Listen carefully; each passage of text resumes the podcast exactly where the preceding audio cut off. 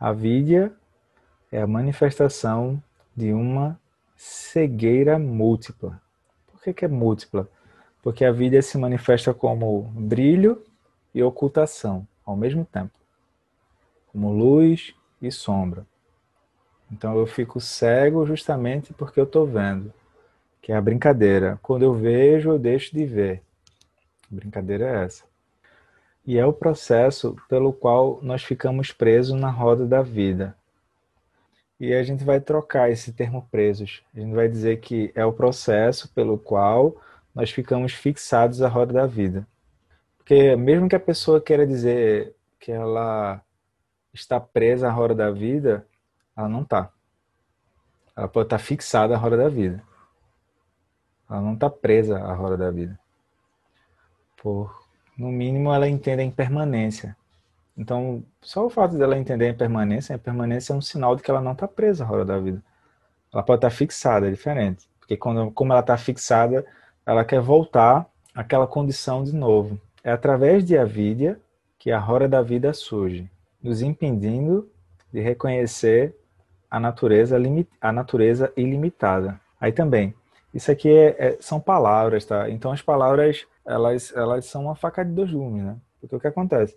Quando a gente diz assim, é através de avidia que a roda da vida surge e nos impede de reconhecer a natureza ilimitada, isso vem para alguém que está fazendo uma transição da primeira para a segunda nova verdade. Quem está olhando a partir da mandala da Prajna Paramita, na verdade, começa a perceber que na presença da originação dependente, eu percebo a natureza ilimitada. Como eu posso fazer isso? Então, existem três, digamos assim, três métodos de contemplação para você ver isso. Posso ver do primeiro elo até o segundo elo da roda da vida, de modo causal.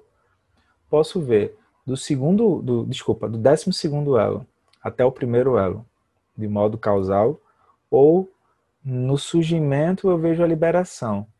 Na hora que eu vejo algum dos elos, eu percebo isso é, isso não é, mas é, libero aquilo.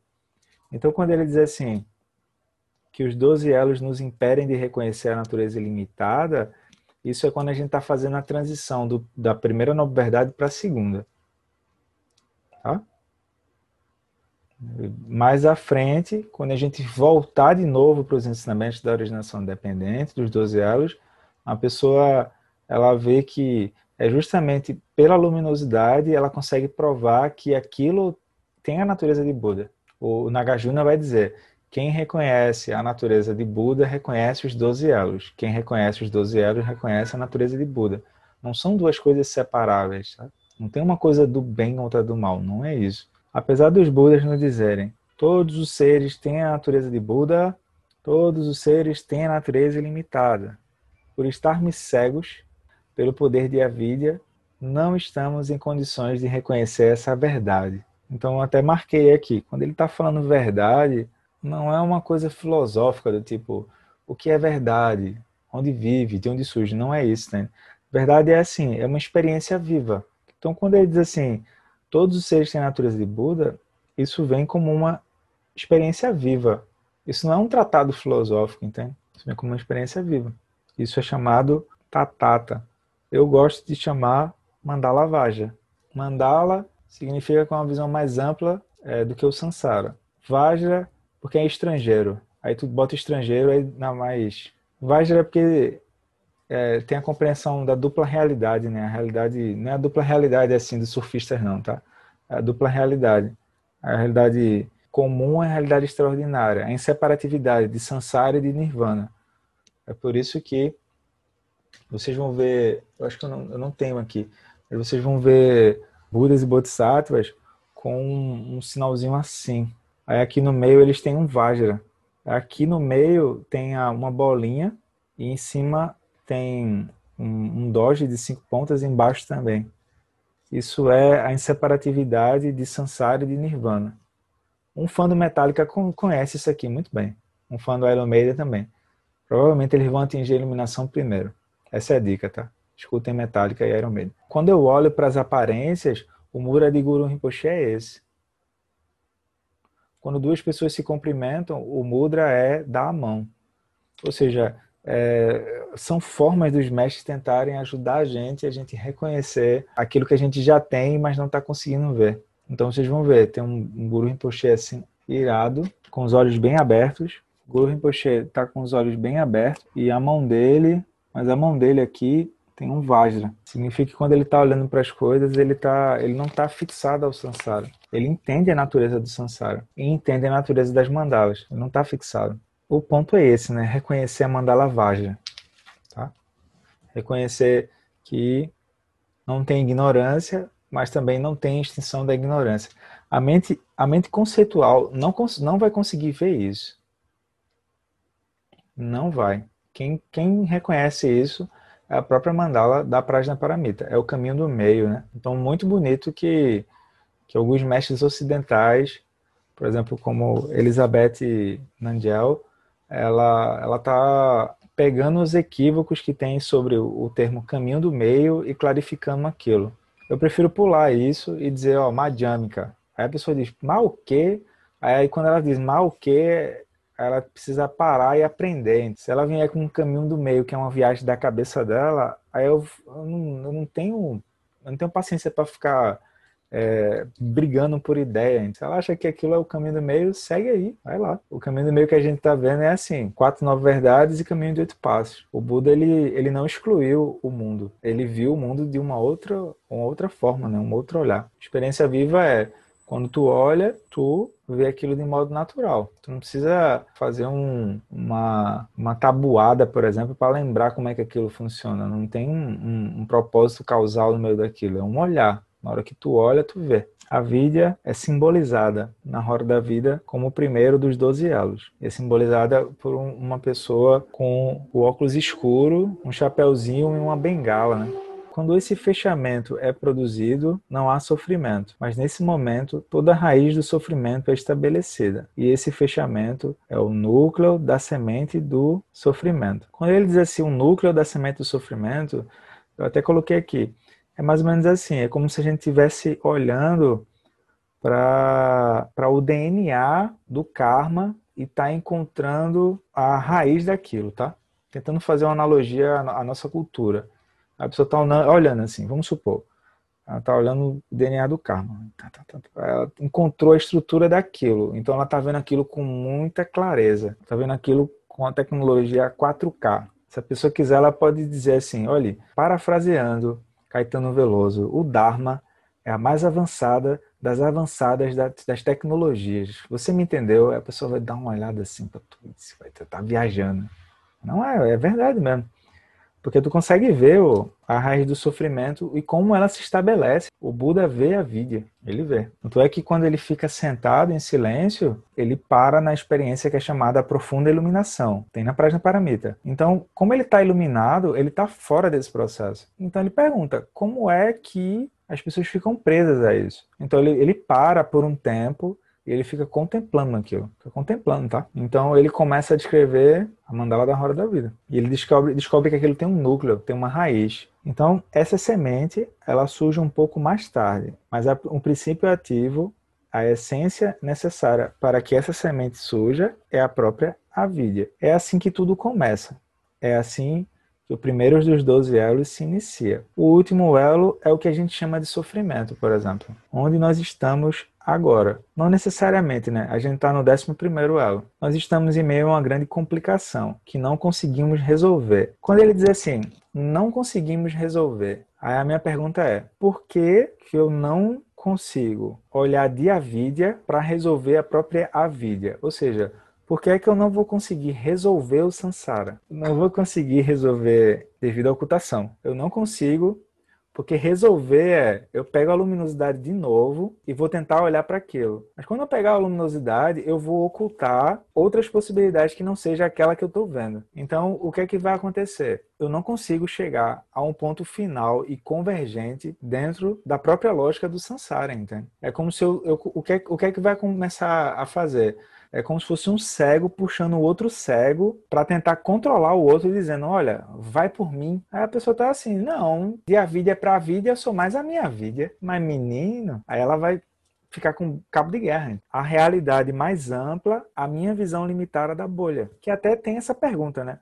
Por que, que a gente chama a visão de Sansara de bolha? Porque em relação à bolha, tem algo mais amplo, que seria essa visão da visão da mandala, né? Como, por exemplo, essa é uma coisa que o Dalai Lama gosta de aplicar assim, que é você vai avançando nos ensinamentos e você vai começando a ver a interdependência, ou seja, os 12 elos operando em quatro relações: você, você e o outro, você, sociedade, você e a biosfera. Ele começa a falar disso, assim. Feito a brincadeira de, de você dizer assim: é, já parou para perguntar a interdependência que é um prato de comida chegar na sua na sua mesa. Aí você, a gente vai almoço de família, assim. Para, né? Em silêncio. Quer dizer, nem sei, nem sei mais se tem isso mais de almoço em família, né? Agora é assim.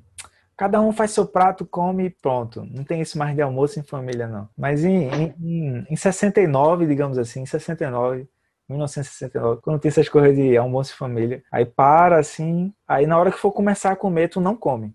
Tu só para e começa a olhar ingrediente por ingrediente e como é que aquilo chegou até ali. A galera vai dizer, pronto, endoidou. Não é. É que é complexo. Por exemplo, se tu for olhar como é que o feijão preto chegou ali no teu, na tua, na tua, no teu prato, é longe, viu? Aí tu começa a ver a interdependência total no meio daquilo. Aí tu começa a ver a mandala, né? Mais amplo. Aí tu vai. É, é isso que os mestres estão dizendo de ver a inseparatividade. Então eu não tenho como resolver o Sansara porque é uma vidya olhando para uma vidya. Então não tem como. Não, não, não dá. Não dá. A interdependência na nossa, na nossa linguagem seria essa natureza livre criando e se recriando o tempo todo, em ciclos, né? Como é que surge essa construção que a gente chama de vida? Seja qual for o tipo de vida que a gente quiser. Se está sujeito à transformação, está sujeito à originação dependente. Com certeza. Nós manobramos em meio às dificuldades. É, o que é, que é manobrar? É tu usar as quatro formas de ação da mente quando tu dá de encontro com aquilo que é desconfortável. As quatro formas de ação são resolver, controlar, manobrar ou manipular e intuir. Só que o que acontece? Isso é tu. Tu é uma pessoa. Aí a outra pessoa olha para aquilo e diz assim, ó, minha originação dependente pode ser que seja por resolver. E a outra diz assim, não, mas a minha intuição está dizendo outra coisa. Aí começa, entende? Aí começa os mundos de Sansara a se entrelaçar ou entrar em choque. O que é se entrelaçar? É duas pessoas estão na mesma paisagem se olhando. Então ela tem ideias próprias, mas a paisagem é a mesma. O que é entrar em choque? É duas pessoas olham de paisagens diferentes e elas querem mostrar que a sua luminosidade é que é a luminosidade final. Então, dentro do, do samsara, a questão maior é que a pessoa ela não tem a sensação de que ela está propriamente ali dentro. E ela quer mostrar que aquela luminosidade que ela está olhando é a luminosidade final. Porque é da própria natureza da mente se construir se reconstruir o tempo todo. Ele diz que, de repente, em meio às dificuldades, a pessoa tenta resolver, controlar, manobrar ou intuir, mas ela conserta um pouco aqui e surge uma outra coisa aqui. Conserta um pouco aqui e surge uma outra aqui. Isso volta para a revisão da primeira nobre verdade, tá? Duca. Então nós não sabemos muito bem qual a origem daquilo tudo, porque a pessoa ela vai tentar explicar qual a origem daquilo mas daqui a pouco aquela própria explicação ela já não serve mais. Aquilo entra em desuso. Não? Basta estudar, é, basta comparar um pouco as culturas ou, ou estudar um pouco história assim. Ou seja, o que a pessoa vê que na verdade, na verdade, o Sansara ele to, troca a, o, o pano de fundo, mas a história é a mesma, entende? É ciclos de altos e baixos. É isso o tempo todo. Ciclos de altos e baixos. Toda essa situação na qual estamos presos agora. A gente vai trocar esse, esse presos, a gente vai voltar fixados, é melhor. Ela é montada. Então a fixação ela, ela é como se fosse uma estrutura montada. O que acontece? A gente vê como aquilo se monta para aprender a desmontar. Ou uma outra coisa seria assim: como é que eu faço para é, desarticular o poder de Avidia? Né? Como eu faço isso? Em primeiro lugar, é entender o movimento dos 12 elos. Os 12 elos se manifestam, desculpa, os 12 elos se montam e se manifestam dentro dos seis reinos. E ainda que recebemos ensinamentos, ainda que os Budas digam, você tem a natureza ilimitada, nós não vemos isso, porque surge a parede invisível, né, do Sansara. O Sansara é que, ou oh, desculpa, de Avidya. A, a Avidya é que vai delimitar a, o alcance da bolha. Essa situação, essa queda de uma amplidão, que é a mente mais ampla para uma mente particular. Isso é produto de avidia. Ou seja, qual é o ponto? Amplidão seria Prajna Paramita, na visão dos ensinamentos. E de Prajna Paramita, eu eu esqueço que eu tenho esse, esse reconhecimento de Prajna Paramita eu começo a me habituar. O Trumpa vai dizer que a pessoa fica embriagada. A pessoa fica embriagada com a luminosidade da mente e não lembra como faz para devolver aquilo. Então é isso basicamente assim. Aí precisa subir um precisa surgir um Buda em um Bodhisattva para dizer meu filho, olha, você está um pouco embriagado. Vamos descansar um pouco. Aí a pessoa não, porque eu tenho não sei o que para fazer, não, porque não sei o que lá, eu estou muito cansada, não sei o que, não sei o que lá. É, então, por isso que a gente vai tomar uma injeçãozinha aqui, ó, que é quatro pensamentos que transformam a mente vida humana preciosa, permanência. Não, mas porque não sei o quê, papapá, papapá. Aí a pessoa diz assim, olha, você está precisando de um calmante. Aí bota a pessoa para fazer chamada. Você aprender a relaxar. A pessoa, não, não sei o quê, não sei o que lá, não sei o que, pá, pá, pá, pá. Tá bom. Chamata. Vai fazer chamata, faz um pouquinho de chamata, um pouquinho de metabavana, vai circulando ali, entende? Que uma hora aquilo funciona. Com certeza. Então tá tudo palmilhado, tá? Primeira nova verdade vai tratar de dukkha, né? Dukkha é o desconforto e a ação de transmigração quando o desconforto surge.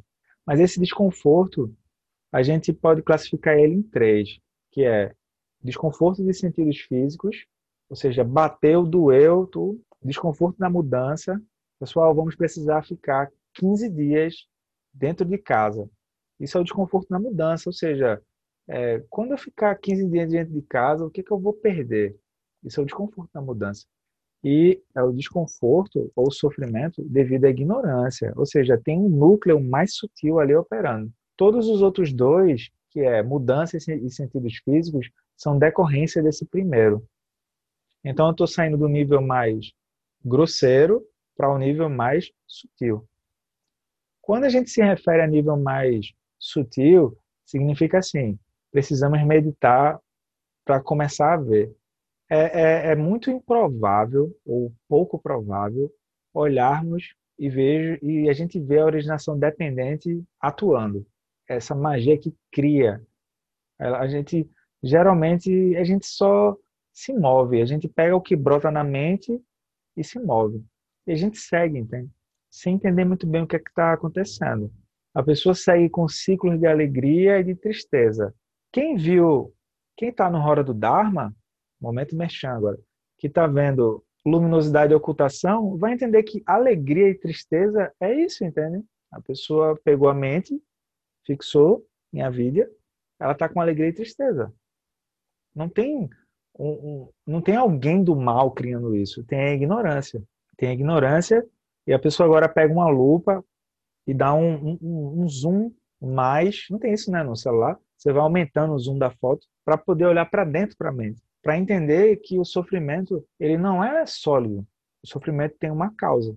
Daí, fazendo um, um, uma ponte entre a primeira verdade e a segunda verdade, a gente vê o seguinte, ó, que a gente toma o movimento da originação dependente como principal fonte de refúgio.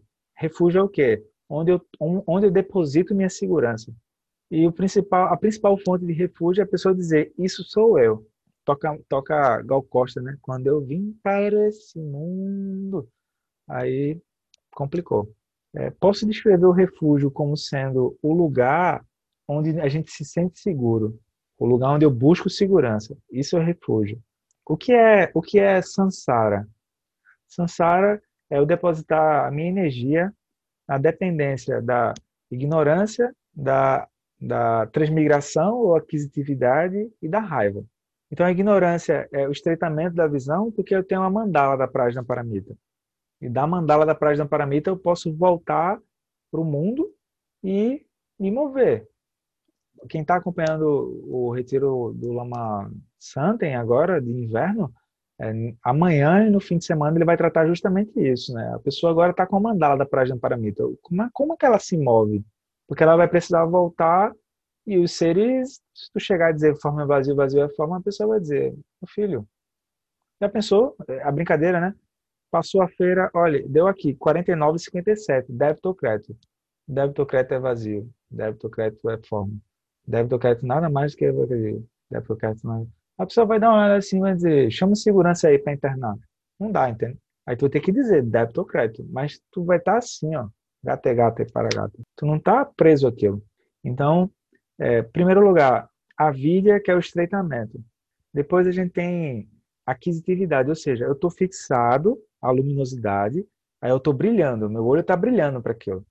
E meu olho está brilhando e eu começo a ter muitas ideias em cima desse estreitamento. Isso seria a mente que expande. Ou a inteligência dos 12 elos nada mais é do que a inteligência que expande. Né? Tem sempre uma nova coisa, uma novidade, não sei o quê, um novo, um novo, um novo, um novo. E por fim, eu tenho uma raiva que é uma reação exagerada, como se aquela fixação e aquela aquisitividade fosse a própria pessoa. Ela se veste com aquilo, entende? E ela agarra aquilo com unhas e dentes. Ela esquece da natureza criadora daquilo. E ela se fixa a, a, a, a aparência criada pela natureza criadora. Então, qual a saída para isso? É a gente girar a roda do Dharma. Então, a roda do Dharma, como diria Caetano Veloso, é a mais avançada das avançadas das tecnologias, com certeza. Como, como faz para girar a roda do Dharma? Chamata e motivação. Porque o que vai ajudar tu a girar a roda do Dharma é tu ir clarificando mais e mais o que é que a gente está chamando de motivação. No começo, a motivação ela fica um pouco lacunar. Nem sei se tem essa palavra, né? Mas ela fica um pouco embaçada, assim. A pessoa não tem uma clareza muito bem o que, é que ela está fazendo, não, mas ela se move. E é ótimo que ela se mova. Depois ela entende que ela tem outras formas de operar a mente. originação dependente é uma forma de operar a mente. E aí ela vai começar dizendo assim: como eu posso melhorar a minha vida? Não tem problema nenhum fazer essa pergunta. Quando ela pergunta como eu posso melhorar a minha vida, se for um bodhisattva, ele vai dizer refúgio bodhicitta. Refúgio, porque ele vai convidar a pessoa a dizer: olha com cuidado onde tu está depositando tua energia e tua vida e teu tempo. E depois ele vai dizer: se for para fazer isso, faça por bodhicitta. Se não tiver bodhicitta, vai ter amargor ali dentro. Se não tiver bodhicitta, a experiência ela vira uma, uma experiência de fixação ou de afastamento. Não é uma experiência de crescimento. Né? Crescimento em que sentido? Que, de ampliação da visão. Então, uma boa contemplação a ser feita, por exemplo, é como que a gente fica dentro da bolha e a bolha tem, por automatismo, tá? a bolha tem gostar, não gostar ou indiferença. Ultimamente, eu estou tocando na tecla de, gente, vamos contemplar a indiferença. Gostar ou não gostar é mais fácil mas indiferença é um pouco mais difícil de contemplar. Desdém, né? Desdém é um tipo de indiferença. Indisposição, ausência no olhar. Você vê, assim, isso é uma experiência clara. A gente pode fazer isso conosco e com as outras pessoas. Vamos fazer conosco, né, primeiro. Quando alguém, alguém vem conversar com a gente, nosso olhar não está brilhando. A gente está conversando com a pessoa de modo automático. Não é um olhar que tem interesse. Feito uma brincadeira, eu botei até no Instagram, assim. Instagram tem muita bobagem, mas tem coisa mas tem coisa que é, é bacana também para ver. Que a pergunta é: você, numa conversa, você quer responder ou compreender? É bacana, né, essa pergunta. Aí a pessoa, ela vai vendo assim: será que ironia é indiferença? Então, não estamos. A gente, é, dentro do Dharma, a gente não, não, não tem. É, a gente não gera uma nova ciência sobre as coisas. A, a gente tenta ver como que a compaixão pode ser levada diante das mesmas coisas. Esse é o ponto. O eixo, o eixo central do, do, budismo é a compaixão. Por que, que a gente fala da primeira nova verdade? Porque tem um ser sofrendo. Então a compaixão é ele entender que ele está sofrendo. Por que, que a gente fala da segunda nova verdade? Porque tem alguém que diz assim: olha, eu quero parar, eu quero entender como é que isso surge, como é que isso cessa. Então a compaixão é mostrar como é que isso surge, como é que isso cessa. E por aí vai. A terceira nova verdade é a verdade da compaixão. Tem um caminho para a pessoa surgir. A verdade do Nirmanakaya. O Tatata está olhando para o mundo e está andando. Então, é, aqui, o caminho é verdade. Esse é o ponto. É, é se a gente olhar com cuidado a origem dos nossos problemas, dificuldades, etc., a gente vai dizer assim, dukkha. Se eu entendo dukkha, eu entendo o que gera dukkha. Fazendo um paralelo, quando a gente falar de dukkha, a gente vai falar com os seres que estão presos no 12 elo. Mas 12 elo é vazio, 12 elo também é luminosidade. E por aí vai. Aí tu vai vendo assim, literalmente. Então eu tenho uma originação é, dependente, mas eu tenho compaixão. Aí a pessoa vai ver que é muito mais amplo operar por compaixão. Melhor ainda é se ela operar pela grande compaixão. Então, fazendo. Eu vou depois mandar um áudio explicando melhor isso, mas nas terças-feiras a gente está vendo a explicação a partir da compaixão, que é assim: eu preciso que tenha o sofrimento para eu manifestar uma compaixão como um antídoto. Na quinta-feira, eu manifesto compaixão como um exercício natural da mente. Então, isso é chamado de grande compaixão, porque abarca tudo, literalmente. Eu não preciso ver alguém sofrendo. Eu entendo, por exemplo, é, sofrimento da ignorância, sofrimento da mudança, sofrimento do sofrimento. Isso é a grande compaixão, né? Eu, é, eu me movo pela sabedoria. Esse é o ponto. Inevitavelmente, todas as abordagens vão convergir para a grande compaixão. Então, originação dependente. Originação dependente surge, tem uma causa, entendo o bloqueio que a vida que a vida promove, entendo a ocultação, entendo a luminosidade. Então eu entendo a vidya moa tanha, grande compaixão, né? A vidya, estreitamento da visão, moa, é assim mesmo que é para se mover, não é não, é? Tanha, a pessoa não quer nem, não toca nesse assunto, ele se move, assim. Tanha. Depois, por originação dependente, por avidya, por moa, por tanha, a pessoa se move e ela está tão imersa naquilo que ela não vê que aquilo está ali e ela tem um estranhamento de que possa haver uma outra forma de andar. Se tu quiser entender a vida, a moa, a tanha, tu pergunta para a pessoa se ela quer mudar as prioridades da vida dela. Aí tu vai entender a vida, moa e tanha. Então a pessoa começa a entender que, por exemplo, os personagens nas bolhas não vão encontrar uma estabilidade final. O que eles encontram é educa, entende? Não é educa de educar. O que eles encontram é duca. Então agora eu estou olhando a segunda nova verdade, trazendo a primeira junto. Eu vejo que assim, a primeira nova verdade nada mais é do que a pessoa identificar os sintomas. A segunda é ela entender o que provocaram aqueles sintomas. Então eu entendo, por exemplo, que é, dentro das bolhas todos os seres eles vão encontrar o décimo segundo elo. Não tem como. Esse é um movimento da originação dependente, entende? Esse é o ponto. Então, a convergência natural, terceira nova verdade, que é refúgio Boritita. Ou seja, eu, eu entendo que olhos, ouvidos, nariz, língua, tato e mente são povoados pelos seis reinos, dentro da originação dependente. Agora eu vou pegar olhos, ouvidos, nariz, língua, tato e mente e vou povoar isso por, por com, compaixão. Aí vão surgir os bodhisattvas e os meus hábitos. Né? Começa a entender de novo. Aí vejam, vejam o que, é que eu estou querendo mostrar. Que parece que eu estou estudando a segunda nova verdade e parece que não tem mais os re, o resto, né? Não tem mais a primeira, nem a terceira, nem a quarta, na verdade. O que eu estou tentando fazer aqui, nessa revisão rápida, é assim: peguei essa uma nova verdade, estou estudando as causas do sofrimento.